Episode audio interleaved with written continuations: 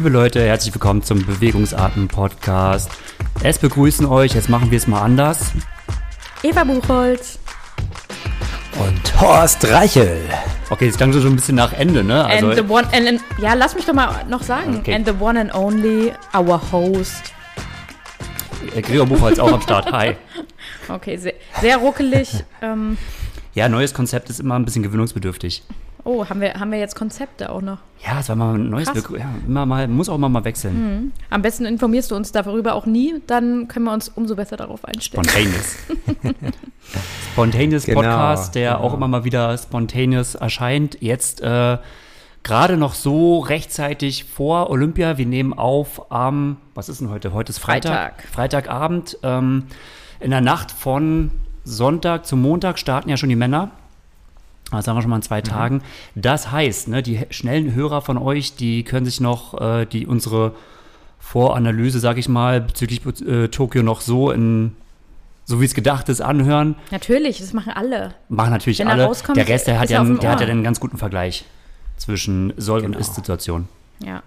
Aber erstmal ähm, arbeiten wir mal das vergangene Wochenende vielleicht noch ab.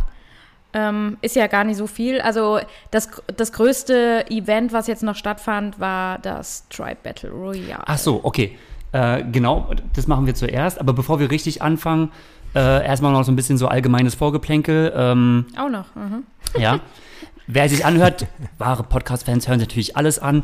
Die, die es ja nicht machen wollen, kann ich ja an der Stelle auch gleich sagen. Wir machen ja immer im Prinzip diese Timestamps. Die können natürlich direkt zu dem Themengebiet, was sie auch interessiert, hinspringen. Das funktioniert natürlich leider nicht auf Spotify. Spotify ist ja jetzt nicht so geeignet, aber ähm, auf Apple Podcasts und eigentlich so alle anderen Podcast-Apps ähm, ja. funktioniert es. Auch zum Beispiel auch äh, über den Podcast-Player, der auf unserer Website bewegungsarten.com eingebunden ist. Da funktioniert es auch. Da kann man mal zum entsprechenden Kapitel springen. Und wo ich gerade bei der Webseite bin, muss ich dann auch gleich noch ein riesiges Dankeschön aussprechen. Wir wurden ja schon öfters immer gefragt, ja, liebe Bewegungsarten-Crew, wir würden gerne mal etwas spenden, ähm, einfach um ja, die, die Stunden, die wir euch gehört haben, äh, zu würdigen. Und das hat uns natürlich mega gefreut. Wir haben halt lange nie irgendwie eine Möglichkeit angeboten, weil wir auch gesagt haben, ey, wir machen das halt irgendwie so komplett in unserer Freizeit und können jetzt auch nie jetzt irgendwie einen groß regelmäßigen Content wie vielleicht andere anbieten. Einfach Oder weil wir drei ja auch irgendwo noch andere Beschäftigungen seriöse Beschäftigungen nebenbei haben. Aber äh, wir haben eine Möglichkeit eingerichtet äh, auf der Website, äh, wo ihr dann einfach auf den Button klicken könnt und dann auf ja, uns eine Spende zukommen lassen könnt. Auf ein äh, die, extra eingerichtetes genau, Konto. Genau, auf ein extra eingerichtetes Konto. Und ja, diese Möglichkeit, die wurde auch schon genutzt. Und da wollen wir uns wirklich herzlichst äh, bedanken. Also Wahnsinn, was da jetzt doch ähm, von auch so einzeln zusammenkommt und das ehrt uns sehr und das wissen wir sehr zu schätzen Absolut, und fühlen ja. uns deshalb natürlich auch ja. immer stets äh, bemüht, jetzt auch gerade dann aktuellen Content zu liefern und gerade wenn es jetzt auch zu Olympia geht. Deshalb war es uns jetzt auch nochmal wichtig, ähm, auch gerade vor den ähm, Olympischen Rennen jetzt nochmal was aufzunehmen ähm, und hoffentlich hören wir uns auch dann direkt danach. Mhm. Vielen lieben Dank. Ja, also vielen von meiner Seite, genau, vielen lieben Dank. Mhm. Super cool. Ja, Horst, du hast auch noch einen Aufruf, ne? Ja, ich, jetzt machen wir Aufrufe. Ähm, ganz kurz, ich hatte in meiner Insta-Story schon was gepostet heute. Ähm, guter Bekannter von mir, der Roman Schellhaas, äh, ehemaliger Giant World Store Manager, macht eine Spendenfahrt durch Deutschland, findet morgen statt oder startet morgen neun Etappen von äh, Norden in den Süden und will Spenden für die Flutopfer äh, dadurch sammeln. Also wer sich daran beteiligen würde, äh, wäre das natürlich super cool. Seine Instagram-Seite romy.972, da könnt ihr auch seinen Tappen, Etappenverlauf verfolgen. Hm. Insgesamt, glaube ich, ja, 9. 1100 Kilometer, ja. genau, 10.000 Höhenmeter. Und äh, wie gesagt, er kommt aus der Gegend, er hat das Elend da auch gesehen, äh, ist da selber zum Glück nicht betroffen, aber aus seinem Umfeld, äh, das ist, was man in Bildern sieht, ist super schlimm, aber in Live muss es wirklich abartig schlimm sein. Also mhm. Also das kann man jetzt schon mal sagen. Deswegen folgt den Roman Romy Romy.972 und hat er irgendwie auch so eine cool, Website oder vielleicht so, irgendetwas? Ähm, ich muss mal äh, ja, am besten auf, die, auf diese Instagram-Seite gehen. Ähm, Webseite muss ich nochmal gucken. Wenn ich was finde, dann geht es in die Show Notes und ähm, genau. Ja, genau. genau, vielen Dank dafür. Schön. Gut. Gut, hat noch jemand was loswerden, bevor wir ins Business starten? Ich will ins Battle, nicht ins Business. Lass okay. uns battlen. Dann starten wir ins Battle. Ins äh, Triathlon Marketing äh, Deluxe, sag ich mal. Wenn jetzt noch der Wettergott mitgespielt hätte, dann. Äh, dann wäre alles perfekt gewesen. Schon schön, ja. Es tut mir irgendwie äh, leid für die Beteiligten. Auf der anderen Seite, tja, da müssen sie durch und sie haben es durchgewuppt bei wechselhaften Bedingungen.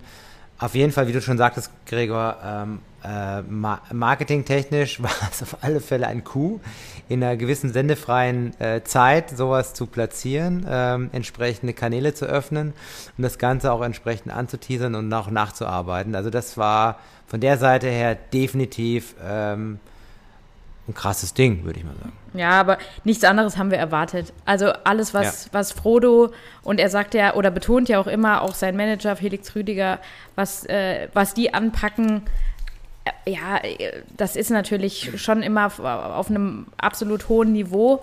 Und diesmal war es auch nicht anders, wobei man ja auch gemerkt hat, also es versetzt natürlich auch irgendwo schon unter einen immensen Druck. Also du musst halt echt mhm. jedes Mal, und wenn du Jan Frodeno hast und in dem äh, in dieser Jan Frodeno-Blase arbeitest, dann musst du auch krass liefern. Ne? Also die übertreffen sich ja dann oder haben ja auch den, die wollen sich auch immer wieder übertreffen oder was Neues, was Spannendes bringen.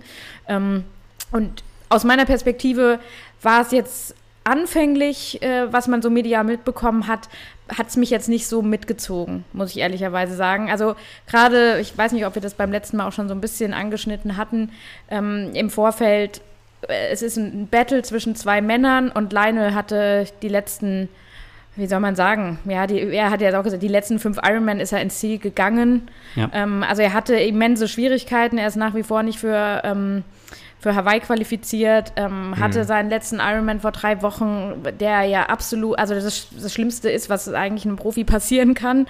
Ähm, und, und, dann halt alles ist fokussiert auf ein, auf ein Battle zwischen den beiden Protagonisten. Und der eine ist halt einfach mal Jan Frodeno, also der Überflieger der letzten Jahre.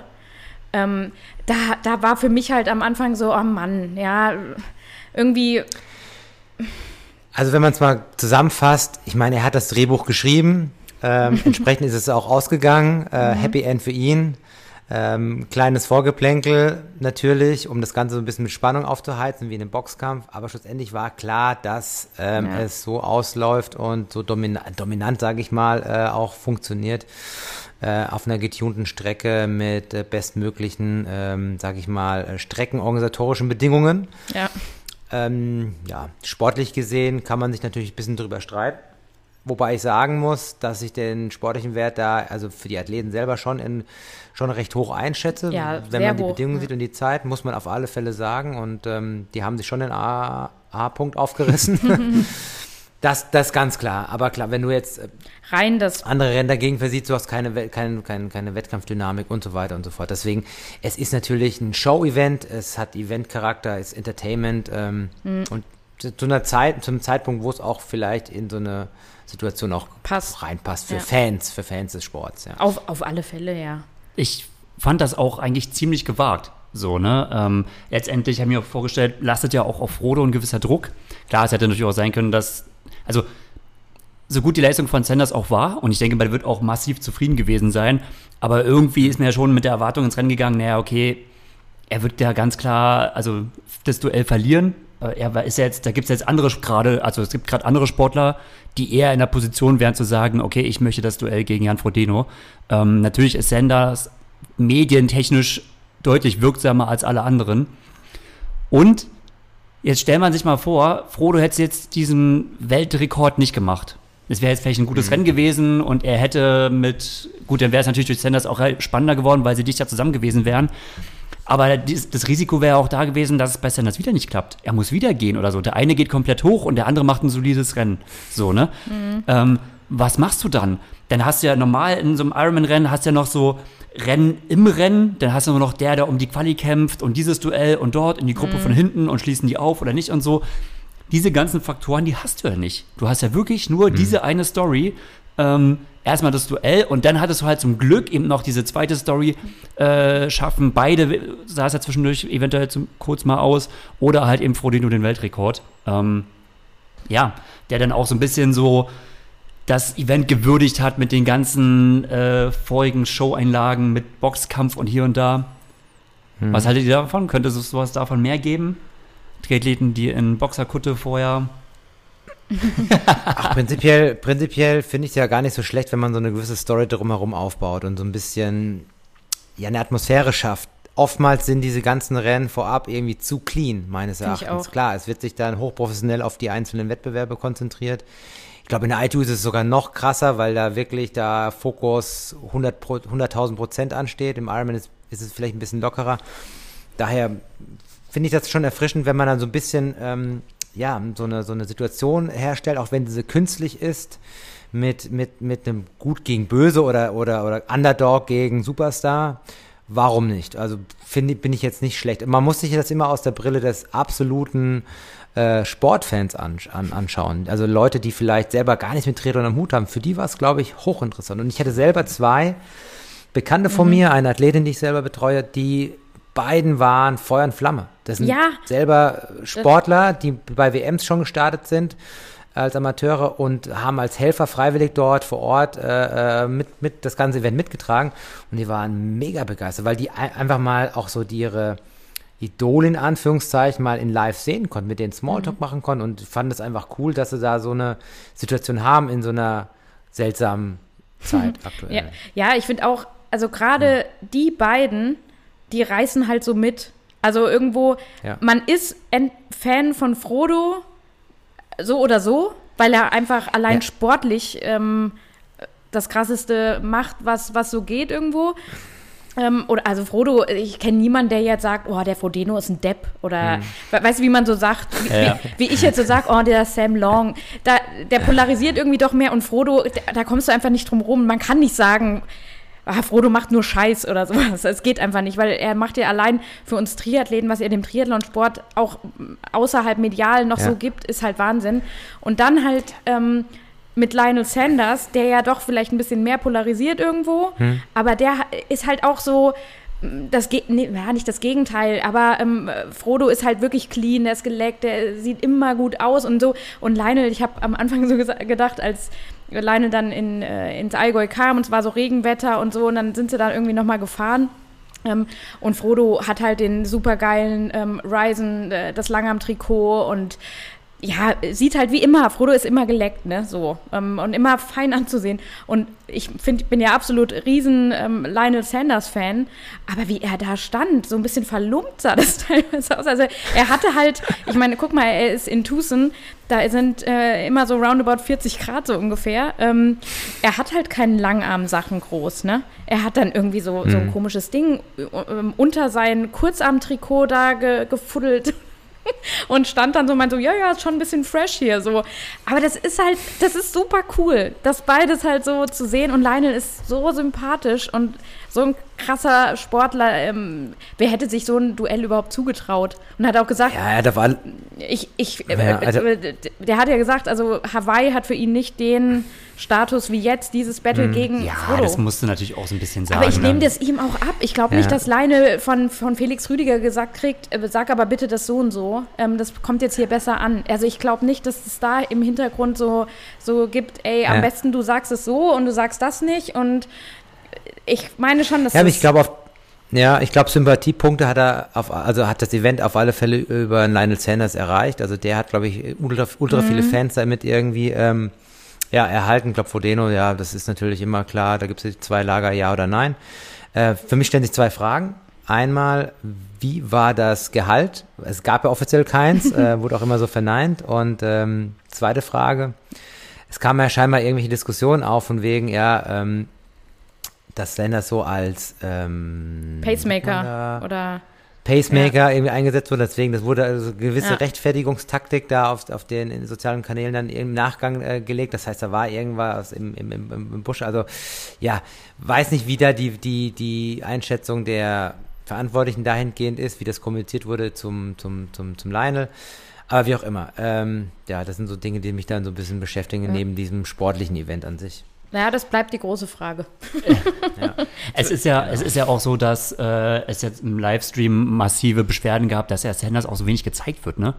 Es hat ja zwischendurch schon so fast so gewirkt wie, äh, ja, Jan Frodeno und äh, Sanders haben wir rübergeflogen. da wurde natürlich gesagt, so, oh, angeblich ja, wäre die Kamera ausgefallen. Ja, ja aber sorry, leider ist die Kamera angeblich. von Lionel Sanders ausgefallen, aber. Ja. Na gut, die Wetterkapriolen haben ja, waren ja schon da. Das, stimmt, hat man das ja stimmt. schon gesehen. Das Kann man, und das glaube ich auch, und ja. alles sein, aber ähm, es hat natürlich diesen Eindruck nochmal zusätzlich äh, verstärkt, sag ich mal, ne? Dass, Frodo äh, schon, war schon mehr im Bild, ja. Gewollt oder ungewollt. aber Frodos Kamera fällt halt irgendwie nie aus. Das ist halt auch so. Bei Frodo und das, da ist immer dieser geile Filter drüber, wo, wo man immer gut aussieht, selbst bei schlechtem Wetter. ja, ähm. Oh Mann, genug gefrotzelt. Aber war auf alle Fälle ein, ähm, ein Event, was ähm, erwähnenswert ist, was vielleicht auch irgendwo ähm, in den Köpfen hängen bleibt, wenn man mal in zehn Jahren vielleicht darüber spricht.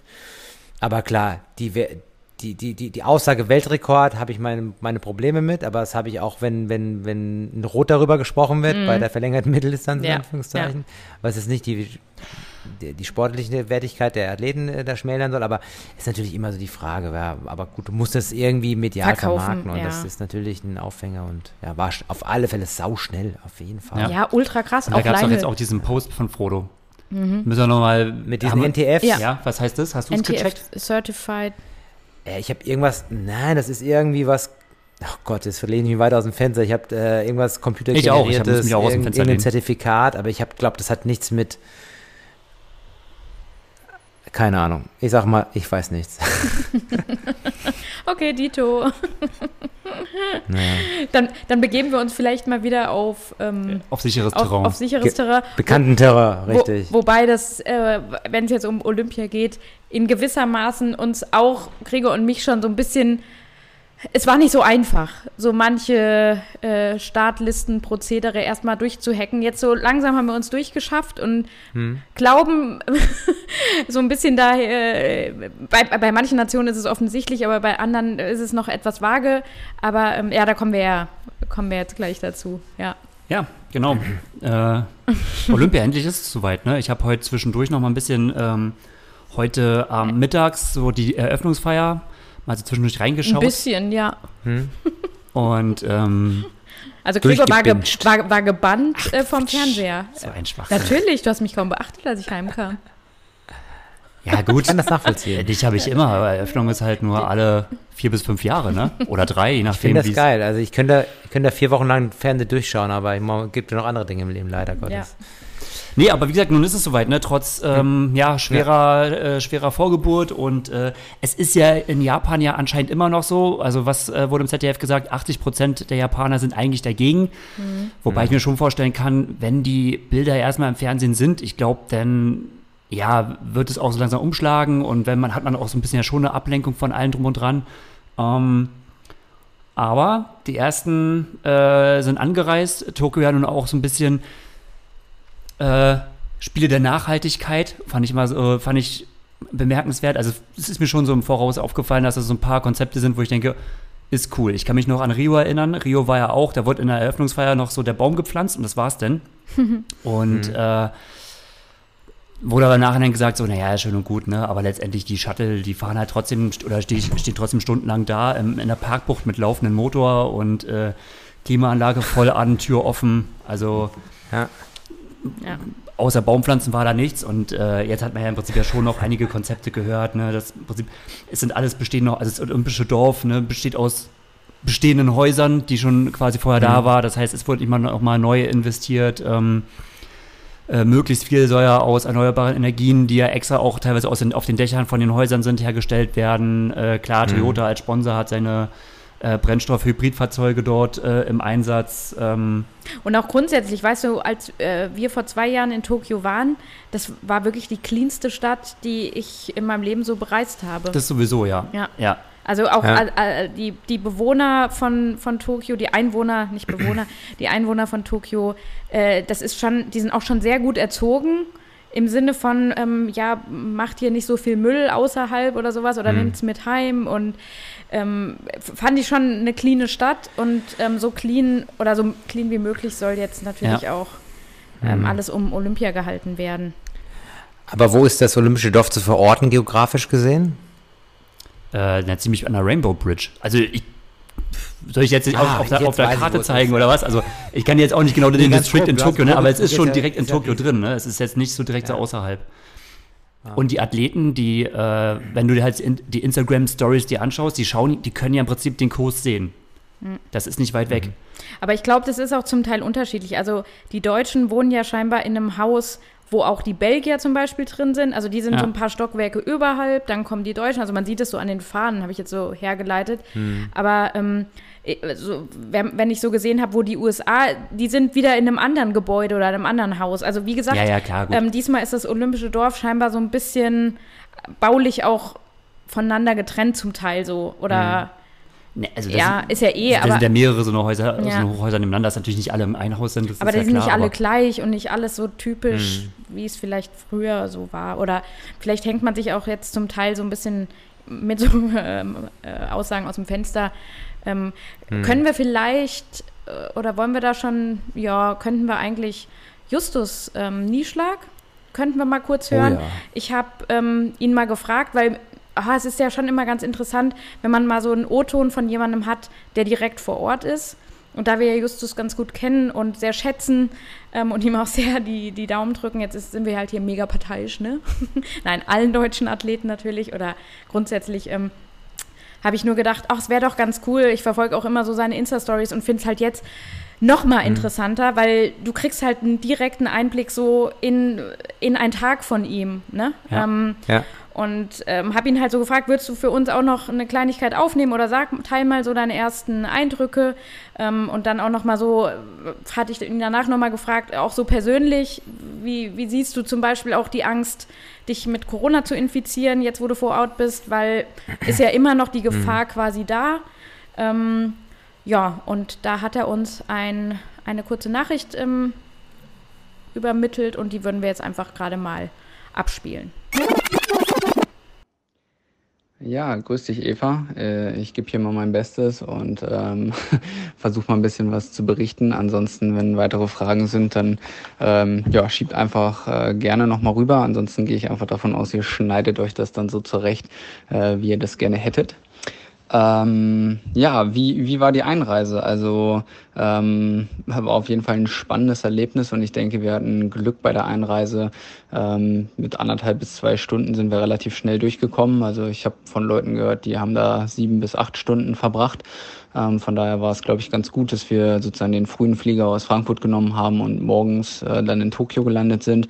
Ähm, ja, wir hatten hier eine ganze Mappe voll irgendwelcher Formulare und Papiere, die auch äh, mehrfach kontrolliert wurden. Und ähm, ja, haben sie eigentlich ganz clever gemacht und uns da einmal durch den kompletten Flughafen laufen lassen, immer an verschiedenen Stationen. So hat sich das auch ein bisschen entzerrt, äh, so dass man dann auch äh, ja, die ganze Zeit so beschäftigt war und jetzt nicht übermäßig viel irgendwie rumstand und äh, sich einfach nichts getan hat. Also so ging eigentlich die, die zwei Stunden relativ schnell rum und äh, ja, am Ende konnten wir dann auch noch unsere Akkreditierung validieren lassen. Ähm, das hätte man sonst im Olympischen Dorf auch machen können, aber ja, wir hatten ja sonst nichts zu tun, sage ich mal, oder Zeit. Und äh, es war erstaunlich, wie viele Helfer auch da am Flughafen uns in Empfang genommen haben. Also ich hatte vorher gehört, dass viele ähm, abgesagt haben, weil ja die Japaner ja eigentlich äh, nicht mehr so richtig begeistert sind, dass die Spiele ausgetragen werden. Und äh, ja, dafür war ich wirklich äh, sehr überrascht, wie viele Leute da rumstanden. Aber ich denke, das ist auch typisch japanisch. Also ähm, ja, da standen Leute rum, die haben eigentlich nur ein Schild hochgehalten, äh, wo es weiter lang geht. Ähm, das hätte man sich aber auch selbst erklären können, weil alles abge, äh, abgeflattert war mit so Flatterband und auf dem Boden Markierungen waren. Also ähm, ja, genau. Ansonsten sind wir dann äh, mit dem Bus rübergefahren ins Dorf. Das ging dann zum Glück relativ schnell alles hier. Ähm, konnten dann auch die, die Zimmer gleich beziehen und ähm, ja, wohnen jetzt hier in einer Bude mit dem Jonas zusammen und äh, teilen uns quasi das Apartment dann mit den Freiwasserschwimmern. Äh, die werden jetzt heute im Laufe des Tages hier bei uns noch äh, ein, eintrudeln. Und ansonsten ja, als erstmal sich zu orientieren, alles super spannend, ähm, riesen Mensa und äh, hier kann man ja irgendwie alles Mögliche irgendwie machen. Äh, das Gelände an sich ist jetzt nicht mega groß, ähm, wir können auch nicht einfach rausgehen. Ähm, Ja, also ist alles überschaubar. Wir haben jetzt hier schon eine optimale Laufrunde uns gelegt. Äh, wenn man quasi die größte Schleife irgendwie so läuft, kommt man auf vier Kilometer pro Runde. Also ich denke gar nicht mal so verkehrt. Ansonsten äh, ist Radfahren auf der Rolle angesagt oder ja, wenn man halt mal woanders hin will, dann äh, muss man halt quasi einen Shuttle nehmen, wird dann mit dem Bus irgendwie rüber geschuttelt.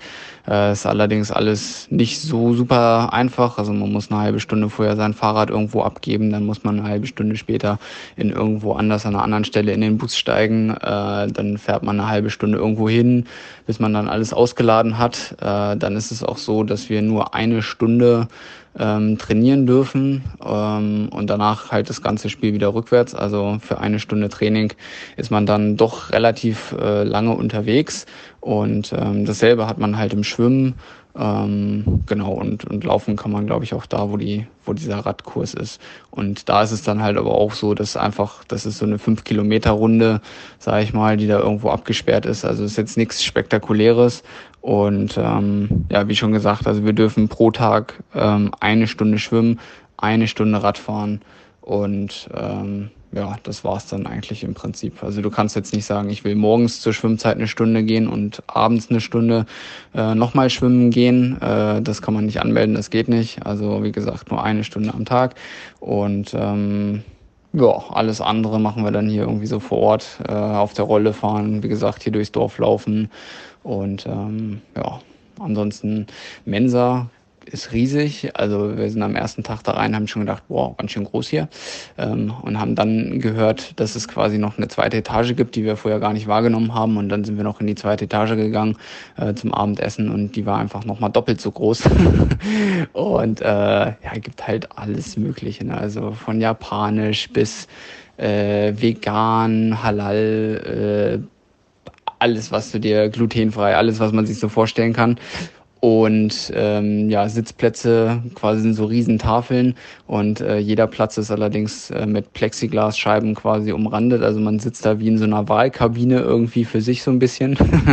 und unterhalten mit den anderen ist jetzt auch nicht so super einfach, äh, zumindest mit dem gegenüber, weil diese Plexiglasscheibe ähm, schirmt halt schon gut ab. Ähm, man muss dann immer oben rüber schreien, wenn man sich verständigen will. Mit seinem Sitznachbarn geht das schon ein bisschen besser. Äh, ja, wir sind jetzt dazu übergegangen, dass wir jetzt alle nebeneinander sitzen, weil dann kann man sich wenigstens noch so ein bisschen unterhalten. Und ähm, ja, genau. Ansonsten ist es hier ein frohes Treiben im Dorf. Ähm, überall Maskenpflicht. Ähm, wir müssen jeden Tag einen Spucktest machen.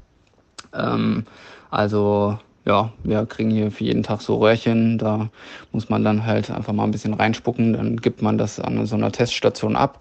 Und genau, ansonsten Corona-mäßig, äh, wie gesagt, überall eigentlich Maskenpflicht, auch draußen im Freien, wenn man jetzt zur Mensa rübergeht. Ähm, also ja, sobald man das Zimmer verlässt, Maske auf und äh, ja, lediglich dann zum Essen natürlich abgenommen und ja, sonst gibt's jetzt, glaube ich, keine großartigen Regeln. Also wir müssen halt noch hier so japanische Corona-Warn-Apps quasi führen. Eine zum Tracking, eine, äh, da muss man jeden Tag so einen Fragebogen ausfüllen und Körpertemperatur eintragen und ähm, ja, bisher ja, liest man eigentlich immer nur in der Tagesschau-App, äh, dass mal wieder positive Fälle hier irgendwie aufgetreten sind, aber ähm, ich denke, vor Ort fühlt man sich oder fühle ich mich schon einigermaßen sicher, habe auch das Gefühl, äh, da halten sich alle dran an die Regeln hier vor Ort. Also man sieht ganz selten welche, die ihre Maske halt nicht richtig tragen oder äh, draußen dann halt auch mal ohne Maske rumlaufen.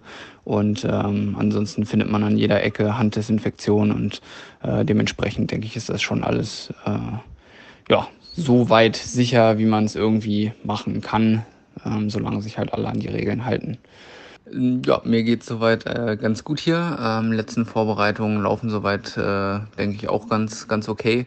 Äh, mit den Bedingungen hier, ähm, ja, ich sag mal, wenn man mich kennt, dann weiß man, dass ich ja eh jetzt nicht super viel jetzt noch äh, in den letzten Wochen oder in der letzten Woche vor dem Wettkampf äh, trainiere. Von daher ja, ist das ganz okay. Wir waren jetzt gestern äh, zum Beispiel noch auf der Trainingsstrecke äh, fürs Radfahren. Also es ist nicht die Wettkampfstrecke, sondern gibt extra noch einen Ort, äh, wo man hinfahren kann, um da halt auf einer 5-Kilometer-Runde Rad zu fahren. Boah, das war, ich glaube, wir waren insgesamt vier Stunden beschäftigt für eine Stunde Radfahren. Ähm, ich meine, man hat ja sonst nichts zu tun, von daher war es eigentlich nochmal so eine ganz nette äh, Beschäftigung, aber ja, wenn es sich dann so unnötig dann doch zieht, ähm, stresst es einen vielleicht doch schon so ein bisschen. Ähm, aber ich habe jetzt die nächsten Tage auch eigentlich äh, nur noch meine, mein Rollenprogramm hier quasi ähm, vor Ort, deswegen da muss ich nicht mehr irgendwo hin.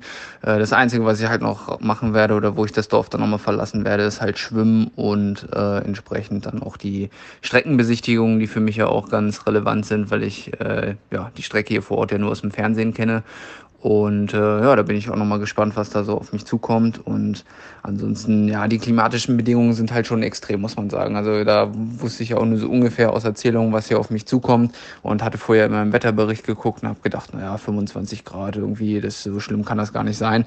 Ähm, ja, jetzt ist aber pünktlich, ähm, als wir angekommen sind oder kurz vorher, äh, nochmal ordentlich angezogen hier von der Temperatur. Also wir haben jetzt äh, nachts, weiß ich gar nicht, wird es glaube ich gar nicht mehr kälter als 27, 28 20 Grad schon und äh, ja, geht dann hoch bis auf so 33 äh, Grad am Tag und äh, ja, die Luftfeuchtigkeit ist halt dann das entscheidende Kriterium. Also äh, das äh, merkt man schon, wenn man hier irgendwie mal raus vor die Tür geht, äh, dann läuft man wie vor so eine Wand. Und äh, ja, genau. Ansonsten, ja, Thema Corona ähm, ist natürlich immer präsent. Äh, ich habe jetzt nicht super Sorge, dass ich mich jetzt hier irgendwie anstecke. Ähm, das ist ja jedem so ein bisschen selber überlassen auch. Ähm, was er da an Prävention betreibt. Und ähm, ja, man kann halt nur irgendwie äh, versuchen, ähm, sein Bestes da in der Richtung zu geben und also immer hier gibt sowieso an jeder Ecke Handdesinfektion und ähm, halt vorm Essen, nach dem Essen ähm, regelmäßig zwischendurch Hände waschen. Äh, ja, wir laufen eigentlich die ganze Zeit mit FFP2-Masken durch die Gegend. Ähm, ja, 95 Prozent vom äh, Team D sind ja geimpft, ähm, was auch schon mal sehr, sehr positiv ist. Ich hoffe, das ist in anderen Nationen ähnlich. Und ähm, ja, das sind so die Maßnahmen, die man hier irgendwie für sich selber ergreifen kann. Und klar, wir wurden vorher diverse Male getestet, wir wurden am Flughafen getestet, wir werden hier jeden Tag getestet. Also ähm, genau, ich hoffe, dass das halt die anderen Nationen auch einfach äh, so konsequent und ähm, ja, vor allem vernünftig dann auch durchführen, äh, dass das hier alles einigermaßen safe bleibt. Hier vor Ort kriegt man sonst eigentlich nicht so viel mit, ähm, was jetzt irgendwelche positiven Fälle angeht, was vielleicht auch gut ist. Ähm, ich lese das nur ab und zu mal irgendwie in der Tagesschau-App oder so, dass äh, irgendwen da jetzt doch nochmal aus dem Verkehr gezogen haben. Aber ich denke, das ist meistens halt einfach tatsächlich nach Anreise oder kurz nach Anreise, ähm, sobald man dann hier erstmal angekommen ist und naja, ein paar Tage rum sind, sage ich mal, da sinkt schon das Risiko ähm, extrem. Also wie gesagt, sind ja alle vor dem Flug äh, zweifach getestet und ähm, werden natürlich nach dem Flug nochmal getestet. Und ja, wenn, dann äh, muss man sich halt quasi kurz vor Reise irgendwo nochmal infiziert haben, äh, was sich dann vielleicht erst hier am Flughafen oder dann halt vielleicht hier erst im Dorf äh, dann sozusagen ausbreitet. Aber ähm, bisher würde ich mal sagen, ist das noch überschaubar und ähm, da bin ich eigentlich relativ entspannt in der Hinsicht und wie gesagt, gebe einfach selber hier so mein Bestes und versuche aufzupassen und ähm, ja, dann geht es hoffentlich gut, sage ich mal. Genau, ähm, ja, ich denke, hoffe, ich habe da die Fragen noch beantwortet und ähm, ja, wenn du das hörst, erstmal guten Start in den Tag und ähm, bis dann. Boah, ja genau. Also super interessant finde ich, was er, was er sagt. Und er ist ja frohen Mutes. Also da hörst du keinen kein Zweifel, keine Ängste. Ähm, zum Glück. Also äh, jetzt gerade mhm. vor ähm, drei Stunden war es, glaube ich, über Instagram rausbekommen oder, oder hat äh, Jelle Gens ähm, vom belgischen Team veröffentlicht, dass er nicht einreisen konnte, weil er wohl vor mehreren Wochen ähm, positiv auf Corona getestet wurde oder also die Infektion hatte und nach ja. wie vor scheinbar immer noch die Tests positiv waren, sodass er jetzt es nicht schafft, ähm, pünktlich zum Männerrennen einzureisen. Ist uns jetzt auch erst aufgefallen, als wir die Startliste Krass. gesehen haben und ja. haben nur gedacht, hä, da steht nur Martin van Riel, wo ist ein Jelle? Genau. Und ja. dann war. Gibt es einen Nachrücker? Ja, so das ist halt jetzt. Das ist nämlich genau eine äh, wichtige Frage. Das ist eigentlich genau das Thema, was generell die Olympischen Triathlon-Spiele beeinflussen wird, die Diskussion. Inwiefern mhm. schadet auch das äh, Teamrennen dem individuellen Rennen? Denn früher war es ja ganz klar ja. so, ähm, 2016 hatten wir ja den Fall, dass Deutschland gesagt hat, so, nee, wir schicken keinen hin. Mhm. Und dann ist es halt so, dass die Plätze ja wieder zurückgehen. Also die Deutschland erkämpft haben, die gehen einfach an Nachrücker. Die gehen erstmal an den Weltverband zurück. Ja. Das und heißt, sie werden neu verteilt mhm. und dann logischerweise natürlich kommen die äh, äh, Nationen oder die Athleten der Nationen, die quasi als nächstes in der Liste rankommen würden, die bekommen mhm. die Möglichkeit. Also an diejenigen äh, Nationen geht es. So, und dann können die halt sagen, ja, nehmen wir, oder halt, es wird dann halt so lange, bis, bis, jemand, bis halt jemand nimmt. Ja. So. Ähm, war für die ITU eigentlich ja ähm, recht okay, weil was ist deren, was wollen die haben? Die wollen eine volle Starterliste haben und am besten natürlich so möglichst viele Nationen wie möglich so. Was ist eine volle Starterliste? Ja. 55, 55, Athleten. Genau. AthletInnen. Mhm. Ja. Und so früher, das geht ja jetzt aber nicht mehr. Denn ähm, wenn eine Nation nun beschließen sollte, nee, äh, wir schicken den äh, Platz im individuellen Rennen, besetzen wir den nicht oder äh, las, den, lassen den nicht an den Start, sie haben aber trotzdem einen äh, Platz im Teamrennen, dann ähm, verfällt der Platz ja nicht, sondern, also er kann auch nicht nachrücken, sondern der Platz bleibt dann einfach leer. Das heißt, also wir kommen mhm. von der Startliste von eigentlich 55 Männern oder Frauen kann es sein, okay, wir, Jelle Gens startet jetzt zum Beispiel nicht, also haben wir 54 Athleten. Genau. Im Männerfeld genau. quasi. Hm. Und nicht ein Nachrücker. Genau. Weil Jelle zum Beispiel, das ist jetzt nochmal ein spezieller Fall, der hofft, dass er jetzt noch zum Team Relay einreisen darf, weil jetzt irgendwie anscheinend gestern das erste Mal der Corona-Test negativ war. Aber da wir mhm. ja auch, auch von Justus gehört haben und so, dass das halt doch auch nochmal gerade mit diesen japanischen Regeln äh, noch komplizierter ist, bis du da irgendwie in das Land kommst, ähm, muss man halt jetzt die Daumen drücken, dass er das quasi noch schafft. Ein ganz ähm, bekanntes Beispiel ist ja nun nochmal äh, die Niederländer. Ja, ja. Die Niederländer haben starten im Team und die hätten zwei Plätze, dadurch, dass sie im Team, also jedes Team, also jede Nation, die im Team qualifiziert ist, hat automatisch zwei Frauen, zwei Männerplätze. Es starten im, im ja. äh, individuellen Rennen aber nur die beiden Frauen, nämlich Maya Kingma und äh, Rachel Klammer. Und die beiden Männer, ja. also äh, Marco van der Stel und Jorik van Ektem wären das, die starten, starten nicht. Die starten nur im Team Relay. Und also das ist schon von vornherein, also das ist auch so die erste Nation, die wir so in diesem Maße ausmachen konnten. Von vornherein so mhm. beschlossen, dass die Männer nicht starten, dass sie ganz bewusst erst im Team Relay äh, eingesetzt werden. Und diese beiden Plätze, die können auch nicht neu weg. besetzt werden. Also wieder quasi zwei Plätze weniger vom Rennen. So. Ja. Dann Sind haben wir, wir schon bei 52. Und die Niederländer zum Beispiel, die machen das ja ganz öffentlich. Also das ist, das ist von vornherein, haben wir einen Zeitungsartikel gefunden, ist klar, dass die beiden Frauen starten, die beiden Männer nicht. Hm. Also dass die Niederlande setzt komplett auf Team. Also die haben die Teamtaktik hm. und die Frauen können sie, also sie kommen um Maya Kingma, die Leeds gewonnen hat und Rachel Klammer, ja. die ja. vor zwei Jahren Abu Dhabi gewonnen hat, kommen sie nicht drum rum. Ja. Also die, die haben natürlich Medaillenchancen, die beiden Männer allerdings gerade jetzt nicht so und die werden geschont. Aber die starten ja. halt noch nicht mal einfach im Einzel und gehen zum Beispiel nach dem Schwimmen raus, sondern von mhm. vornherein wird gesagt, okay, nein, machen wir nicht. Und die ITU hat am 30.06., was auch ziemlich spät ist, also wir haben heute den 23.07., mhm. am 30.06. hat die ITU äh, so ein Statement veröffentlicht und hat gesagt, hey, Nationen, ähm, es wäre gut, wenn ihr alle starten würdet, weil es sieht natürlich kacke aus, wenn auf einmal beim Individualrennen statt 55 Plätzen auf einmal nur 30 Leute da stehen. Ja. Äh, aber gut. Ja, das, das, geht eigentlich gar nicht. Es ja. ist richtig Da hast kacke. du Leute, die, die kriegen die, die kriegen die Quali gerade so nicht hin ja. Und sehen das dann und denkst du auch so, ja, was soll das eigentlich? Ja. Finde finde es auch seltsam, dass es da kein Regelwerk gibt. Also gibt es noch nicht, ne? Ja. Bisher war ja die Qualifikation auch also in Nationen intern, wer nun fährt, hm. rein eine nationale Sache. So, das hat allein der NOC hm. bestimmt. Und ich habe es nämlich im äh, kanadischen Triathlon-Magazin gelesen, ein Artikel, dass auch die Kanadier da ganz strikt sind. Mhm. Ich habe mich sogar so ein bisschen, sag ich mal, um halt jetzt keinen Scheiß zu erzählen, auch in das kanadische äh, Olympia-Quali-System, also eingehängt, äh, eingehackt, also ein bisschen wow. reingelesen ähm, in deren Qualis. Ja. Die hatten nämlich äh, auch so dieses Prozedere, dass sie nicht einfach nur gesagt haben, okay, wenn du qualifiziert bist, dann startest du, sondern sie haben einfach so, sie haben es mhm. Tiers genannt. Sie haben so mehrere äh, Optionen gehabt. Ähm, mhm. Erste Tier war, okay, du bist ein Medaillenkandidat, das heißt, du darfst im individuellen Ra äh, Rennen starten, mhm. wenn du halt besonders gute Ergebnisse gezeigt hast. Ähm, zweites Tier war, du darfst im äh, individuellen Rennen starten, aber nur als Helfer. So, das äh, mhm. war die Nummer zwei.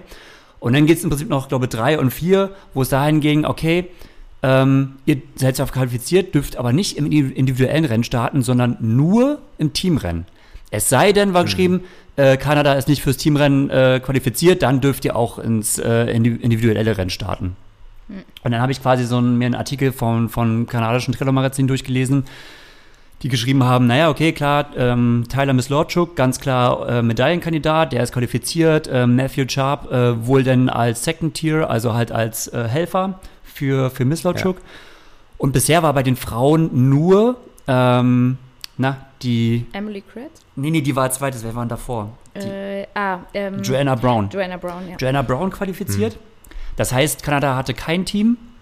Aber dann, dann hat jetzt wirklich Emily Kretz quasi auf allerletzter Hürde gen äh, genügend Weltcup-Punkte ja. gesammelt. Dann waren es zwei Frauen. Und in diesem Moment hatten sie ja quasi zwei Frauen, zwei Männer. Das heißt, Kanada hatte dann automatisch ein Team.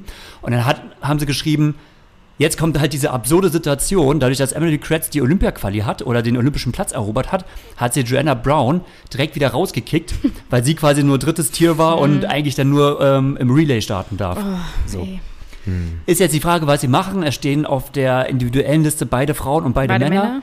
Ähm, Aber wie sie damit umgehen, ist die Frage. Und man hat, Frage. man hat ja schon durch Kanada hat man ja deutlich, durch, also mehr als durch die Blume gehört, ähm, wie, da, wie das da gehandhabt wird.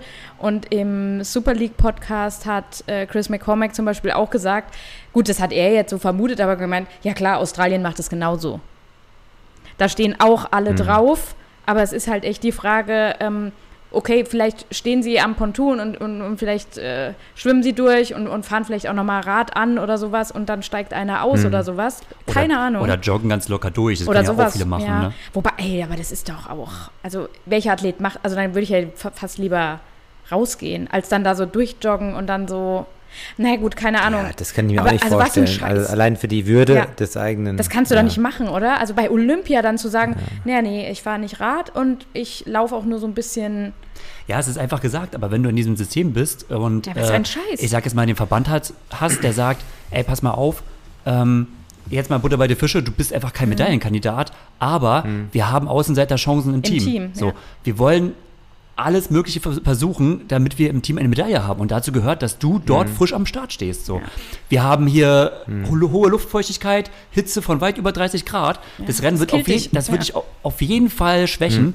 Ähm, schenk aber, dir das. Ja, aber trotzdem. Also ja, keiner, der bei Olympia ist, ist da jetzt immer einfach so. Natürlich. Oh, zufällig ähm, bin ich in Tokio. Jetzt. Genau, das ja. ist ja der Konflikt. Und jetzt kommen ja noch so andere Spielchen hinzu, wie es die Briten machen. Die Briten sind ja mhm. nun auch fast die einzige Nation, die ja ihre beiden ähm, äh, Ersatzstarter, ihre Reservestarter, mhm. ähm, die ja auch namhaft sind. Jetzt, ach, der Männername ist mir natürlich jetzt wieder entfallen, aber bei den Frauen ganz einfach äh, Sophie Coldwell. Ja. Immerhin, ist sie gerade die Führende oder die zweite? Weiß ich nicht, ja. Also vorne. Nee, Maya Kingma ist die Führende. Sie ist auf jeden Fall unter den ersten drei der WTS gerade. Also hat eine, eine der international absoluten Top-Frauen. Sie fährt ja als Reserve mhm. hin. Ja. So. Aber ist ja nicht gesagt. Also ich kann mir sehr gut vorstellen. Ich bin echt gespannt, ob es nicht irgendwie heißen wird nach dem Individualrennen, was ja Vicky Holland, ähm, Learmonth und die dritte war TTB. Genau, äh, Taylor Brown machen. Ob da nicht eine mhm. sagt, wie zum Beispiel eine Vicky Holland, ja, oder, ja. oder, oder halt zwei, ah, ich bin verletzt oder so, oder es geht nicht und auf einmal steht eine Sophie Coldwell da halt total fresh ja. erholt. Ne? Ja. Ich könnte mir das ehrlich gesagt gut vorstellen. Und so wie sie da rumspringt, wie man das immer sieht, könnte man das, also liegt es jetzt nicht so fern. fern. Ja. ja.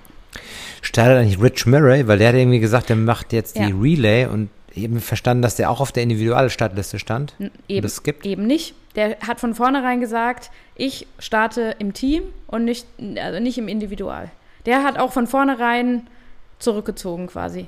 Ja. Okay. Was, ja, okay. ja, bei, bei Richard Murray ist es eigentlich eh krass, dass er überhaupt da ist. Ja. Also, ja. Wenn, wenn man das ja, verfolgt hat jetzt über die letzten Monate, pff, ja, ich bin mal gespannt, ne? Ja. Was, was das so gibt. Ja, mit seinem Herzproblem, das ist ja sowieso, das wäre sowieso fast fahrlässig gewesen, wenn er bei den Bedingungen da über die Olympische genau. startet. Ich weiß nicht, ob das über Team Relay ehrlich gesagt so viel besser ist. ja, ähm, aber da spielt wahrscheinlich noch sowas mit, wie er möchte das Team nicht hängen lassen, welcher andere Mann sollte denn sonst. Ja, ja und er ist ja auch äh, jemand, gerade im Team, er ist ja ein ganz schnellkräftiger für kurze Sachen. Ist er ja, ja schon. Mhm. Ähm, oder kann man ja auch verstehen. Ich meine, das waren jetzt fünf Jahre olympischer Traum von vielen, ne? Und äh, dann jetzt kurz vorm Ziel, äh, umso dramatischer ist auch wirklich so eine Sache wie mit Jelle Gens, ne? Oh, wenn du das liest, da kriegst du echt. Ist hart. Oh, ist hart. Deshalb, ich hoffe nur, Justus bleib, bleib fit, Jonas, Laura Lindemann und Annabel Knoll, ja, bitte. hat damit fit nicht so viel zu tun. Ne? Nee, bleibt fit. ist also halt- steckt ja. euch nicht irgendwie. äh, Dann heute wieder prominentes Beispiel: Simon Geschke ähm, aus, aus dem äh, deutschen Radsportteam. Und die haben morgen früh ihr, ihr Rennen und der Ja. wird heute positiv getestet. Und dann, wenn du auf Insta guckst, gestern war noch ein Post, da fahren die vier ähm, zusammen nochmal die Strecke, äh, Training nochmal. Ne? Mhm. Und letztendlich, gerade, ich meine, Simon Geschke ist jetzt auch die Tour gefahren und war, die, war jetzt auch drei Wochen mega unterwegs und stellt sich auch im Dienste von einem Schachmann, der ja wirklich auch um eine Medaille fahren soll. Und da ist ja auch Mhm. das Team so wichtig. Und jetzt ist Geschke auf einmal positiv. Ey, da denkst du echt, das darf, das darf nicht wahr sein, ne? Also der wurde bei der Einreise positiv getestet? Nee, Nee, dort direkt schon. dort. Die machen ja. auch dort immer wieder Tests. Gut, also jetzt ist so. der letzte Test quasi vorm Rennen. Die anderen Deutschen ähm, Also der kam quasi clean rein, Ja. irgendwie zumindest laut Tests und Scheinbar. dann Inkubationszeit und ähnliches und hat sich jetzt dann einen positiven Test ja, eingefahren. ja. Krass. Und zum Glück hat er niemand anderen angesteckt. Ähm, Gut, Oh. das weiß ja quasi ja teilweise auch noch nicht, ne? Also Gut, aber die konnten jetzt zumindest starten. Die haben jetzt den Ja. letzten Test Gut, ja, okay. vor dem Rennen Der- und danach ja. ist es. Danach ist dann quasi fast wie eh egal. Ja. Aber gut, das wird man jetzt öfters hören. Das ist dann einfach so. Ja. Und die Ich- sind, und der Geschke ist zum Beispiel, ich will es nur kurz noch sagen, er ist geimpft. Ja. Wie ja auch, wie Justus ja Mhm. auch gesagt hat, ähm, eine, der, der Großteil des deutschen Teams ist Ja. geimpft. Aber eine Impfung schützt Ja. halt nicht vor erneuter oder vor Infektion. Ja. Genau. Ähm, nur vor einem ähm, ja. sch schweren Verlauf oder Ja. was auch immer, ja. Ja. Ja, und dadurch, dass die Japaner wirklich wahrscheinlich mega krass auch testen werden, ähm, werden wahrscheinlich noch so einige Fälle kommen. Das heißt, wir werden uns dran gewöhnen und ich sage mal so, für die ITU, glaube ist es vielleicht in der Nachbetrachtung gar nicht so schlecht, weil dann irgendwann gar nicht mehr so richtig rauskommt. Ich meine, bei den Männern starten stehen nur noch 51 Athleten auf der Startliste anstatt 55. Sind schon mal jetzt, schon vorher, vier weniger. Wer weiß, was da noch alles kommt und wie viele denn da aussteigen, um sich zu schonen und so. Und das wird man vielleicht alles gar nicht mitbekommen ähm, weil man vielleicht eh nur die ersten 20 im Blick hat, aber ähm, so diese Angst, dass dann natürlich das IOC irgendwann sagt so, ja Mensch, ITU, irgendwie ähm, 30 Athleten würden euch auch reichen, oder? Also ihr braucht doch keine 55, es steigen, Ja. also ne, Ja, ja. steigen sie ja eh aus und so und passiert da eh nichts. Das könnte durch, stelle ich mir vor, abgeschwächt werden, weil du inzwischen gar nicht mehr weißt, ist er jetzt nun gar nicht an den Start gegangen, weil er nochmal positiv getestet wurde oder was steckt da jetzt genau dahinter? Ähm, Ansonsten denke ich mal, ja, bin ich mal gespannt, was äh, gerade die Kombination dieser beiden Rennen ergibt und was das für die nächsten Spiele dann auch bedeutet. Ja, und da war auch, finde ich, die, die Kritik, die auch gerade Chris McCormack ähm, geäußert hat. Ähm, es war vor drei Jahren ähm, oder noch dreieinhalb Jahren oder sowas, war klar, es gibt, äh, nee, noch länger, was sag, sag rede ich denn da vor drei Jahren? Ähm, Normalerweise drei Jahre, jetzt sind es halt vier Ja. geworden, ja. aber äh, war es klar, es wird ein Relay geben. Ähm, und da, dass Ja. wir da irgendwie andere Regelungen auch dann nochmal brauchen im Vorfeld, dass eben sowas nicht passieren kann, wie es jetzt ist. Wir haben ein Relay, wir haben ein Individual Race, dass man das irgendwo auch nochmal anders äh, festlegen muss. Das ist ja nicht von heute auf morgen entstanden. Und auch dieser, dieses Statement von der ITU äh, vom 30.06., das finde ich halt zu, zu spät und das finde ich echt ein bisschen schwach, muss man sagen, dass man so, so unvorbereitet da quasi äh, reingeht oder so ein bisschen Unprofessionell, unprofessionell ja, gesagt. und blauäugig oder keine Ahnung, ja. Ja. Wundert mich in so einem hochtechnisierten Sport, wo alles immer irgendwie geplant wird. Ähm, ja, seltsam. Also ich weiß nur aus äh, Schwimmerperspektive, ich hatte mit Marco Koch ja ab und zu mal Mhm. Kontakt und ähm, der müsste jetzt auch seit mittlerweile boah, über einer Woche dort sein oder länger, dass das halt auch für ihn ähm, extrem schwierig ist, oder für die Athleten, die Schwimmer generell, weil die wirklich äh, komplett hermetisch abgeschirmt sind und die, anders wie bei den Triathleten, ähm, machen die natürlich jetzt, ähm, ja, also wer, wer schwimmen sieht, äh, ihr, ihr, ihr Event, ja, es sei denn, es ist Staffel, ja, aber so ihr Ding im Endeffekt, die haben ja nicht so dieses Teamgefüge in dem Sinne. Und dann ähm, hängen die halt die ganze Zeit dann entweder auf dem Zimmer ab oder in der Schwimmhalle Ja. oder gehen kurz essen in Begleitung. Gefängnis, Das war's. ja. Und, der, und wenn du dann zwei Wochen vorher schon dort bist, ja, gute Nacht weiter. Ja, und grad Da bin ich echt mal gespannt. Die Schwimmer müssen sich jetzt auch nicht in dem Maße akklimatisieren. Die sind ja eh in ihrer Schwimmhalle. Ähm, Für alle Outdoor-Sportler macht es halt schon Sinn, früher zu kommen letztendlich. Oder Ja. ich meine, das ist halt auch wieder so eine ganz, eine ganz individuelle Frage. Ja. Ich kann in dem Hinblick auch gerade nochmal den ähm, Bestzeit-Podcast, glaube ich. Ralf Scholz und Philipp Flieger, Bestzeit, ich weiß immer nicht, wie er heißt, Bestzeit-Podcast, glaube ich, empfehlen. Die hatten ähm, gerade, der wurde gerade heute veröffentlicht ähm, mit Dan Lorang. Ähm, und da ging es auch nochmal um ja. Hitzeadaptation um, und, und, solche Geschichten. Mhm. Und da hat halt auch Philipp Flieger noch so gemeint, in Tokio ist er ja ähm, im Olympischen Marathon an den Start gegangen.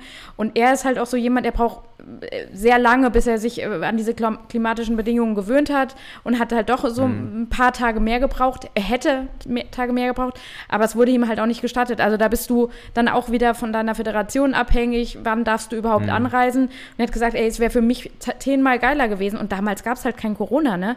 Dann, mhm. Da hättest du auch zwei, drei Wochen vorher ähm, ja. irgendwo außerhalb dein Trainingslager dann noch ja. machen können. Durfte er aber nicht. Ähm, jetzt muss man ja. natürlich, was, was Triathleten angeht, also Tokio ist, äh, ja, quasi, wer schon mal auf Hawaii war, ist wahrscheinlich ungefähr ähnlich. Ähm, du, du, steigst aus dem Flieger und du, eine Wand ne, steht ja. vor dir, also du fängst mhm. sofort an zu transpirieren und äh, es ist halt Monster Luftfeuchtigkeit, auch wenn man immer so denkt, naja, da sind jetzt vielleicht 27, mhm. 28, vielleicht auch mal 30 Grad. Per se, das haben wir hier auch gerade, aber wir haben halt nicht diese extreme Schwüle. Ähm, und ja. da kommt halt mal ein Sportler besser mit zurecht, ein anderer weniger. Und wenn du doch ein paar Tage hättest, macht das halt teilweise schon was ja. aus. Wobei, da muss man halt auch Umso dieses Mal. Dauerlicher, ja, ja entschuldige. Da muss man nur halt. Dass die Schweizer, dass die Schweizer ganz kurzfristig anreisen. Klar, mhm. die sind in Höhe mhm. und so, aber Aussage von Brett Sutton, wir gehen so kurz wie möglich dann äh, rüber und kommen aus der ganz kühlen Situation mhm. in eine ganz Truppe Scheiße. Aber die Erfahrung äh, mhm. von dem Coach zeigt, dass das ich, funktioniert hat. Also damals in Rio zumindest auch. Ich würde sogar auch sagen, ich meine, im Hinblick, diesmal ist es halt so, wir haben klimatische Bedingungen, die sehr krass sind, mhm. aber wir haben halt diese ganzen Corona-Restriktionen. Und es ist halt auch die Frage, wenn mhm. du zum Beispiel als Triathlet drei Wochen vorher da gewesen wärst, gut, da konntest du noch nicht ins Olympische Dorf oder was, ne? Aber ja. du hast ja so viele Einschränkungen. Also wenn wir ja Justus, wir haben ihn ja gehört, wenn du eine Stunde ja. Radfahren willst, brauchst du vier Stunden Zeit. Das ist halt vor drei Wochen hättest du die halt nicht gehabt. Also, dass du jetzt ja. kurz vor, eine Woche mhm. vor dem Wettkampf eh genau. eh nicht mehr irgendwelche krassen Einheiten machst. Und natürlich, je, je, je intensiver du trainierst, umso mehr zieht das dem Körper natürlich auch. Ja. Also, ich denke, Brad Sutton ist vielleicht die Strategie, liegt ja. da ja, gar nicht so schlecht, wobei manche kann es halt auch erschlagen, ne? Ähm, aber dann hast du halt auch, du hast Nikolaus Bierig und wenn Nikolaus Bierig nicht genügend Erfahrung zum Beispiel hat und weiß, wie sie damit umgeht und wie ihr Körper reagiert und sie war in Rio ja. und das ist ja ähnlich, sage ich jetzt mal gewesen, vom, vom Klima her vielleicht. Ähm, ja, damals war Winter, es war gar nicht so schlimm. Aber es war auch heiß, oder? Ja, warm, aber es war jetzt nicht ja, okay. auf keinen Fall vergleichbar. Aber die, die wissen ja. das ja normalerweise. Also, mhm. und da, da wird ja jetzt nicht einfach mal so ein bisschen experimentiert, bei denen zumindest, also wo, wo bestimmte Leute was zu sagen ja, haben, andere, wie, wie Philipp Flieger, Leichtathletik, DLV sagt, nee, darfst du nicht und dann scheiß drauf, ne? Mhm. Aber man hat ja gesehen, die machen ja dann irgendwie Training in der, im Hitzezelt, mhm. der, der Max Studer und der Salvisberg. Ja. Ähm, also die machen schon irgendeine Hitze-Preparation dann in der Schweiz, ja. das ist ja. auch klar. Also es ist nicht so blau, ja, wir, wir fahren jetzt hier Albula-Pass genau, hoch. mit und, dicken äh, Klamotten und machen, Genau, machen unsere Tempoläufe ja. am Gletscher ja. und dann oh, fliegen wir mal rüber und machen jetzt mal hier schon ein schönes Hitzerennen. Das so, so einfach ist es dann auch. Nee, nicht. auf keinen Fall. Also das ist schon alles sehr, sehr durchdacht. Ähm, ja. Plus, dass äh, die Startzeit ja auch sehr früh ist, ne? Mhm. Äh, 6.30 Uhr Local ja. Time ist natürlich auch, ähm, da ist es mit der Hitze dann vielleicht noch einigermaßen okay. Und wenn man jetzt auch nicht so super äh, jetzt schon an der japanischen Zeit angepasst ist, ist es vielleicht ja auch nicht so schlimm. Weil 6.30 Uhr ja. morgens, äh, wenn. Ja, da gibt es viele Herangehensweisen ja. wahrscheinlich, ja. Also was ich mich frage, wie das die japanischen Triathleten machen. Die kennen ja die Location, die kennen ja alle äh, äh, Regeln, mhm. die wissen ja auch, wie man sich da verhält. Frag mich da, ob die dann irgendwie seit, seit Monaten dann dort vor Ort irgendwie trainieren oder. Nein, oder nein das macht überhaupt keinen Sinn. Also in Tokio sicherlich. Also, nicht, ja. du kannst ja nicht in der Großstadt, also ja, keine Ahnung. Die also, haben so ihre Trainingsspot so in Miyazaki und so mhm. und ähm, Da waren ja auch die Niederländer jetzt in Miyazaki. Niederländer, ja. äh, mhm. Briten hatten Oder auch einen, so, einen, so einen Außenstützpunkt, sag ich mal, und so und äh, äh, ich habe auch mal wieder auf Instagram so ein paar Shots von den Japanern gesehen oder auch die, die da starten und äh, die sind, die fahren, reisen da genauso knapp hin wie alle anderen auch. Ja, weil mhm. je länger du in diesem olympischen, in diesem hermetisch abgeriegelten äh, ja. Gefängnis quasi Art dich befindest, es ist ja schon schwierig. Ja. Also, ja. ja. Also, das ist jetzt nicht wirklich, also vielleicht der Vorteil, dass du vielleicht schon immer in dieser Zeitzone bist und so und ja, Im eigenen so, Land ist es Tokio immer ist ja generell im, im, Sommer auch immer so heiß, dass es vielleicht mehr gewohnt sind, aber ansonsten machst du es jetzt nicht wirklich anders als andere Nationen. Also wir sind ja jetzt auch nicht zwei Wochen vorher nach Hamburg gefahren und haben dann da in Hamburg rumtrainiert. Das, äh ähm, ja, irgendwie total schade für die Athleten, die irgendwie in der ersten Woche ihre Wettkämpfe haben, danach frei. Früher war das ja dann ja. so, dann bist du dann irgendwie in die anderen Events gegangen, hast zugeschaut. Hast mal die Stadt angeguckt. Keine Ahnung, wie die das... Ja. Die jetzt fliegen sie wahrscheinlich gleich wieder zurück nach Hause, wer weiß. Oh, ja, es ist schon. Aber gut, lieber, also ich finde immer noch, zum Glück findet es statt und ähm, die Möglichkeit ist jetzt da, dass man ja. einen Wettkampf machen kann. Also ja, äh, den Fall. olympischen mhm. Wettkampf machen kann. Ähm, wollen wir denn mal so ähm, unsere Medaillenfavoriten benennen? Wollen wir zum Abschluss mal picken, ja? Ja, wollen wir so ein, ja. so ein Pick machen? Ja, oh, das ist echt schwer, ehrlich gesagt. Ja, ich habe vorhin ähm, schon selbst mal so drüber nachgedacht. Und jetzt eben, während wir aufnehmen und ich auch noch mal so ein bisschen so in der Startliste rumscrolle, denke ich so, oh fuck, du hast ja den gar nicht so bedacht und du hast ja das gar nicht mehr so. also es ist, ähm, finde ich, auf Männer- wie Frauenseite so offen wie nie. Gut, das kann ich nicht sagen, das kann ich nicht beurteilen, aber ja, das, Problem ist, es gibt halt für verschiedene Rennkonstellationen, fallen mir mal total unterschiedliche Athletinnen ein. Zum Beispiel, wenn wir mhm. mit den Frauen anfangen. Zum Beispiel eine Jessica Learmonth und eine Maya Kingma haben ja, also sind dann ja. immer ganz oben auf in der Saison, muss man ja sagen. Müsste man ja eigentlich auch voll als Favoritinnen, äh, Favoritinnen zählen. Aber. Es ist aber keine Lucy ja Charles im Rennen, ne? Darfst es, genau, es ist keine Lucy Charles im Rennen. Letztendlich, ob die Gruppe nun wegkommt, ist jetzt auch fraglich. Äh, eine Katie Seferis muss man auch schauen, ob sie jetzt wirklich inzwischen so abliefern kann oder ob sag, sie Sag doch mal deine Top 3. Okay. Hau einfach mal raus. Ich hau mal raus. Gold, Silber, Bronze. Gregor. Na gut, ich fange mal mit Bronze an. okay, vielen Dank. Und dann sage ich, ähm, Jessica Lehmann holt Bronze. Ja. Äh, zweite mhm. wird Nikolas Bierig. Ja. Und erste wird, ähm, geht an Bermudas, Gold geht an Bermudas, ja. an Flora Duffy. Ich mache auch mal gerade, ich hatte auch, ich habe auf jeden Fall Gold äh, Flora, Silber Nikolas Bierig und ich setze Laura Lindemann auf Bronze. Oh, ja. interessant. Ja. Horst. Ja. ja, ich setze Gold auch irgendwie nach Bermuda mhm. an komischerweise. Nikolas Piris sehe ich äh, auf, auf einem knappen dritten Platz. Okay. Ja, und Platz zwei ist so für mich so die, die Unbekannte. Ähm, da bin ich mir irgendwie nicht so ganz sicher, ähm, was so diese Hitzeverträglichkeit äh, ja. angeht. Ich will jetzt keine Namen nennen, aber ich denke mal, eine von den Engländerinnen wird es dann, wird's dann wahrscheinlich sein. Ich habe auch noch da so echt äh, GTB, also Georgia Taylor ja, Brown. die habe ich auch gar nicht erwähnt. Ah, ne? und, und Jess mhm. Lemons, wie du ja. auch sagst. Ich würde auch ganz gerne vielleicht äh, Niklas Bierig versus GTB austauschen. Nee, es geht nicht. Nee. kann ich zwei Begriffe. Ja, ich lasse es so. Ja, das ist halt, ja, es ist. Es ist schwierig und wir haben ähm, keine Summer Rappaport. Ja. Würde ich jetzt auch nicht einfach mal so ausklammern. Ne? Ähm, ja. Auch Katie Zafiris weiß man nicht, was, was abgehen kann. Und auch, ein, gut, da, ja, obwohl Maya Kingma habe ich jetzt nicht für den Olympiasieg so nicht auf dem, auf dem hm. Tableau. Nee, ich glaube ich auch, nein. Hm. Ja. Okay. Ähm, Super offenes Rennen. Aber äh, ich denke mal, Olympia hat auch immer seine, seine Überraschung. Also auf alle, es gibt ja immer da neue Helden, die dann entstehen. Ja, sau cool. Ja. Oder, ähm, ja, ja, machen wir erstmal Männer. Genau. Greg. Soll ich wieder? Ich muss immer vorlegen. Mensch, ich lege gerne klar. vor. Ja. Okay, dann leg du vor. Ich lege gerne vor. Also ich, ich, ich lege mich jetzt halt, ja, ich sage einfach mal, ähm, Hayden Wild gewinnt. Oh je. Mhm. Ich will ihn einfach sehen. Okay. Äh, Tyler Mislerchuk wird Zweiter. Mhm. Und Alexi an drei.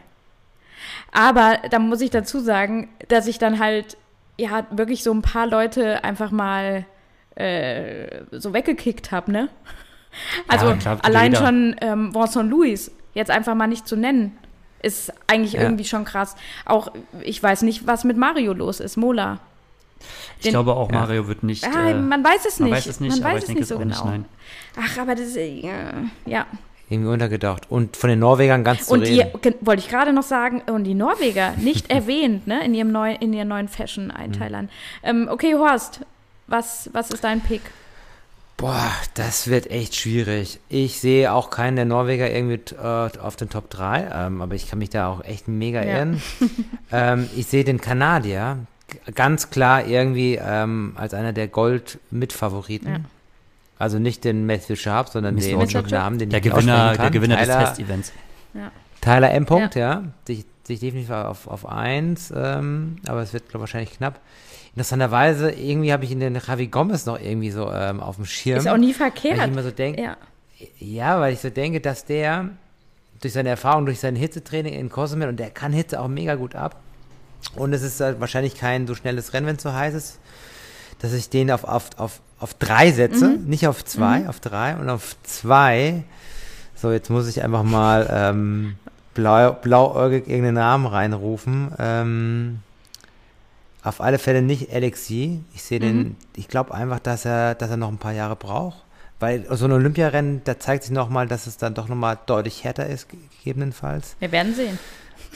Ja, wir werden sehen. Ähm, ich sehe, ich sage jetzt mal auf zwei setze ich, oh weia, oh weia, oh weia. Ich sage jetzt einmal Lu, äh, Vincent Lewis. Ja. Was auf zwei? Auf ja. zwei. Und ja. es ist auch äh, nochmal eine Info, ähm, die, de, eine Reportage für YouTube Super League Triathlon über, oh ja. über Wasson Louis war super. Ja. Also war ist empfehlenswert, ja, auch nochmal äh, reinzuschauen. Und ich muss auch sagen, Horst, dein Pick mit ähm, Gomez finde ich dahingehend auch, äh, also dem traue ich auch was zu, weil er auch auf Cozumel war. Ähm, da habe ich, ja. und da waren wir ja auch, und da ist auch richtig krasse Bedingungen. Und deshalb habe ich zum Beispiel auch Laura jetzt auf drei gesetzt, Lindemann, bei den Frauen, hm. weil die auf Cozumel so mega krass performt hat damals. Gut das war, war wirklich ja. auch super, super stark. Also die kann auch Hitze. Ähm, ja, Gregor. Ich bin noch, ne? Hm. Äh, ich werde einen Norweger auf äh, drei setzen, und zwar Kaspar Stornes. Oh. Kaspar Stornes ist immer, man hat immer die anderen beiden so im oh, Blickpunkt und so. Ja. Und letztendlich Wer hat äh, wirklich ein WTS-Sieg zuerst? Wer hat Mut gewonnen? Das ja. war Kaspar Stornes. Wer war im Test-Event in Tokio ja, Zweiter? Das ja. war Kaspar Stornes. Ja. Von den Typen mhm. bekommt man immer nichts mit, aber dann ist er auf einmal da und ich denke auch, er wird dort da sein. dann nehme ich an zwei dann auch Vincent Louis. Mhm. Und äh, ich sage, Alexi mhm. gewinnt. Boah, ja. Alexi hat gewinnt, wow. der war so äh, dominant auch in äh, Leeds. In Leeds an, zwei, an Position 2. Ich schwank auch echt zwischen ähm, nach den, den Falcon. Ähm, hm. Yeah. Hayden Wild. Hayden Wild, ja. genau. Und äh, Vincent Louis, aber du hast ja schon Hayden Wild gesagt, deswegen sage ich äh, Vincent Louis.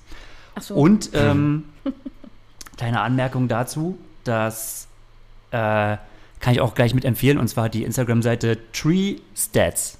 Also, mhm. wenn man sie sucht, dann ist es Tree-Stats. Das ist so eine, ich sag mal, äh, was ähm, ähm auf der Langdistanz gibt es ja schon.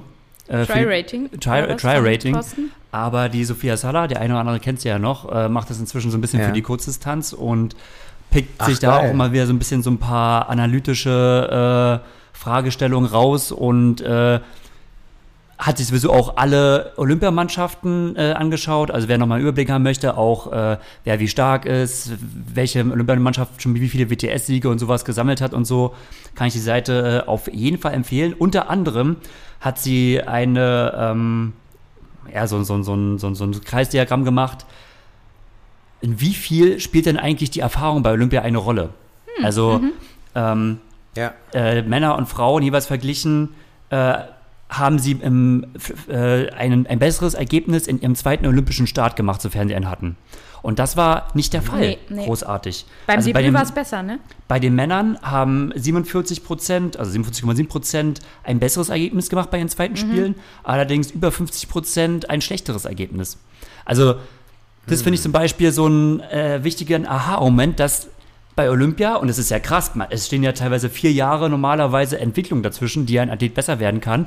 Aber dieser gerade dieser Punkt Erfahrung bezüglich Javi Gomez muss sich nicht wirklich auszahlen. Also auch gerade die Newcomer können richtig rein bam. Oder man macht wie hm. Nikolas Bierig, die wird. Da, da, da stimmt's nicht. ja, aber sie wird ja auch nicht groß schlechter. sie bleibt ja fast ja, konstant. Sie äh, legt immer Rang 1 oder 2. Lower Finish, ja. Obwohl, selbst ja. da passt es ja. Von ihrem Olympiasieg in London, Lower Finish auf ja, okay. Platz 2 in Rio. Oh, ganz schlimm, ja. Und es war auch mega, mega weit auseinander, ne? Nicht Aber die Statistik, ja. in die Statistik geht's ein. Oh, genau. Also es wird ja. super spannend auf alle Fälle. Das, ja. das sei damit gesagt. Äh, zum Teil äh, in Rio mit Gwen Jorgensen ah, war ja irgendwie schon so, gerade bei den Frauen, wer, was ging mhm. am, an Gwen vorbei. Und das hat man halt jetzt definitiv nicht so, äh, so in dem ja. Maße zumindest. Apropos Gwen, die hat jetzt wieder einen Trainer gewechselt. Ja, die hat die hat jetzt wieder den Trainer, den ja. sie zu Triathlon-Zeiten ja. hatte. Und die hat die Bauermann Track Club hatte verlassen, ja. kauft ein neues Haus. Ja, habe ich, auch letzte, hab um. ich doch letzte Woche oder letztes Mal noch gesagt, mhm. ne, mit Nike und mhm. so. Und die mhm. machen, wer weiß, wie lange die es mitmachen. Das klang jetzt natürlich so, als hätte sie das freiwillig äh, entschieden. Wer weiß, wie es ist, aber interessanter Move ähm, zurück zu ihrem Lauf-Triathlon-Trainer, wie auch immer. Du und, hast es vorausgesehen. Ja, du wusstest schon, du stehst ja, hier. das Orakel. Mich nennt man auch das Orakel. ich dachte Almöhi. Ja. Ja, der Ach, es war zu schön. Also wer ja Tour geguckt hat und auch ab und an mal auf Eurosport oder so, ähm, wer nicht den GCN-Player hat, ich habe ab und an mal, obwohl ich den habe, habe ich trotzdem irgendwie so laufen lassen. Und dann kam eigentlich in jeder Werbepause zuverlässig der Horst vorbeigefahren. Ja, wer, wer, wer, mich erkannt hat, genau. Ja, ja. Ja, da, da musste ich auch leiden, musste ich auch echt war lang kalt, dafür. Ne? Äh, war sehr kalt, saukalt. Immer, das ist blöd. Für so gute Aufnahmen brauchst du immer so kalte Bedingungen. Das ist echt, naja. Aber gut. Ja, aber jetzt haben wir unsere Picks für das Einzelrennen. Wollen wir noch Picks machen für die Relays oder ist es zu kompliziert? So, ja, uh. das machen wir, machen wir das im Abschluss, dessen wir dem noch schuldig. Da, oh, ja, da habe ich mir ja gar keine Gedanken drum gemacht. Oh, Gottes Willen. Eine Vorbereitung. Okay, ich fange aber trotzdem an. Ich sage ja. Team GB vor Frankreich vor Deutschland. Zack. Ah, das war ein guter Pick, ja. Also kam jetzt, einfach, kam jetzt einfach mal so zack raus, ja, aber ja. manchmal sind ja die Dinge. Ja, der war gut. Der war wirklich gut. Okay, dann soll, soll ich Mach weitermachen? Weiter, ja. Dann kannst du mhm. das Finale machen. Okay, also ich sehe eigentlich genau dieselben Mannschaften, nur in einer anderen Reihenfolge, nämlich die Deutschen auf zwei, die Engländer auf drei und die Franzosen auf eins. Ja, auch nicht schlecht. Ja, ihr habt jetzt beide schon Deutschland gewählt. Ich gönne es Deutschland natürlich auch, aber um mal einen anderen Pick zu nehmen, äh, mache ich es halt nicht. Deswegen, es geht ja auch nicht um Gönnung oder nicht Gönnung. Ja, um Gönnung, genau. Ähm, Großbritannien gewinnt vor Frankreich und Belgien auf Platz 3. Yeah. Also das heißt, Jelle Gens okay. darf Jelle Gens kommt zurück. Und wenn Jelle Gens zurückkommt, davon gehen wir aus, äh, dann ja. hämmern Unschlagbar, die, Belgian Hammers. Der Belgian Hammer, äh, der schlägt dann zu. Okay. Gut, genau, das war's von unserer ähm, Pre-Olympic-Folge. Äh, wir sind sehr gespannt auf die kommende Woche. Und ja. wir wünschen uns und auch euch dann viel Spaß beim Olympiaschauen und bis zum nächsten Mal. Macht es gut. Tschüss. Ciao.